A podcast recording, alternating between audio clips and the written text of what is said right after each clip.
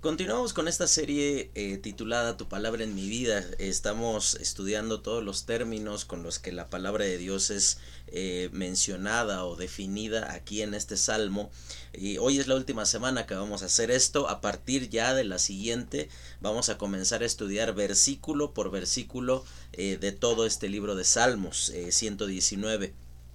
Hoy vamos a estudiar dos términos que son los que con menor regularidad se ocupan durante este Salmo 119. El primero es el término eh, dichos. Y eh, eh, este, este, esta palabra con la que el, escritor se refiere a el, la palabra de Dios tiene que ver con las razones, tiene que ver con, con las razones que Dios ha dejado sobre algún asunto en particular. Esto nos lleva a considerar un asunto importante de la persona de Dios, que Dios no es un Dios intransigente o que sencillamente impone su voluntad sencillamente porque es Dios, sino que Él justamente es Dios porque su razón es superior, porque sus principios son mejores, porque su voluntad es mayor que la mía, y por eso podemos descansar y confiar en lo que Él está haciendo. Por eso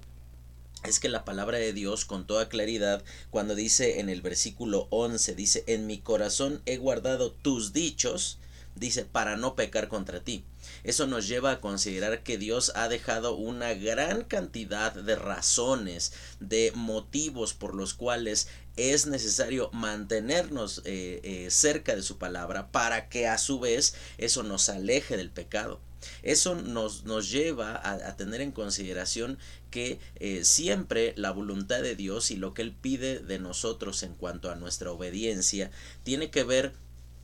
con la forma en la cual nosotros nos relacionamos con su palabra y la forma en la cual nosotros reconocemos y nos sometemos ante ella. Esos dichos también se vuelven a repetir en el versículo 172, donde dice, hablará mi lengua tus dichos, porque todos tus mandamientos son justicia. Ahora aquí el, escritor de este Salmo 119, además de hablar de que los, las razones de Dios nos mantienen por un lado cerca de su palabra y eso produce que estemos lejos del pecado, ahora nos lleva esto a considerar que el hecho de conocer a Dios nos va dando cada vez más razones de vivir en un asombro constante de la persona de Dios, de vivir en una actitud en donde nosotros reconocemos que Él es digno, que Él, él es bueno, que Él es eh, merecedor de toda nuestra devoción, de toda nuestra alabanza. Cada día que nosotros pasamos cerca de su palabra, podemos corroborar lo que Él desde el principio ha dicho. Yo soy bueno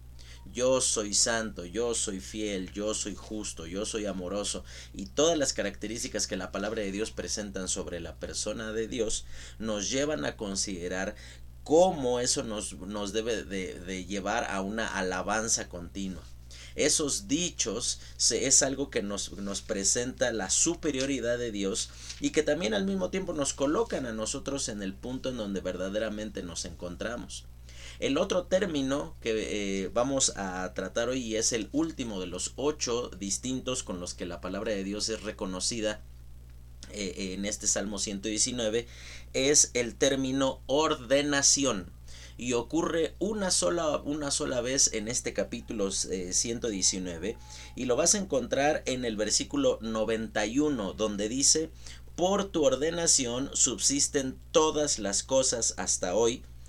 pues todas ellas te sirven. Y el, sentido de la palabra ordenación tiene que ver con un veredicto, una forma en la cual Dios ha estipulado que algo ha de ser de una determinada manera porque Él así lo ha dicho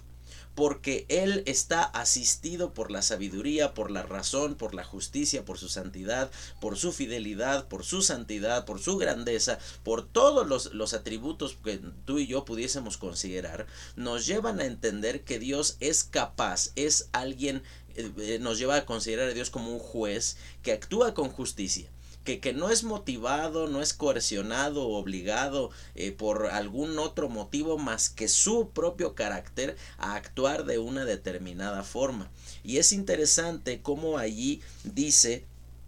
que todas las cosas, eso nos lleva a, nos remite al Dios creador.